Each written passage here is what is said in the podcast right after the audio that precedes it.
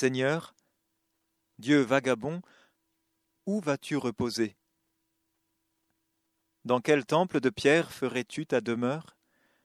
Où donc poser la tête quand on tient en sa main et l'univers entier et le temps et la vie? N'as-tu donc jamais pris quelque temps de repos? Mais toi, Jésus, tu as pu partager le sommeil des hommes. Endormi sur la barque tandis que tous ramaient, tu n'as pu cependant prolonger ton répit. Il fallait sauver ceux qui, cernés par les vagues, criaient vers toi leur peur. Silence. Et les eaux en furie se reposent soudain, lorsque Dieu, en un mot, réveilla sa puissance. Tu ne dormais donc pas, car ton cœur veillait.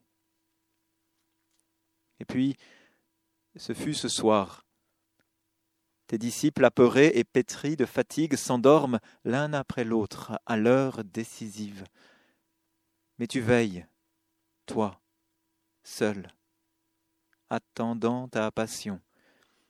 Car Dieu ne s'endort pas quand il lui faut combattre. Son repos attendra la victoire finale. Sur ton trône superbe, plus tard, tu t'endormis.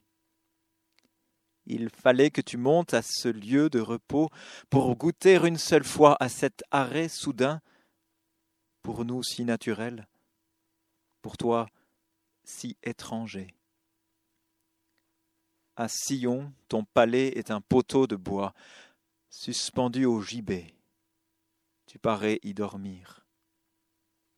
Pourtant, vêtu de notre honte et couronné de gloire, tu ne dors pas. Tu entres en ton sabbat. Tu reviens à ton Père et offres en ton repos tous les biens de la terre que la croix fait germer.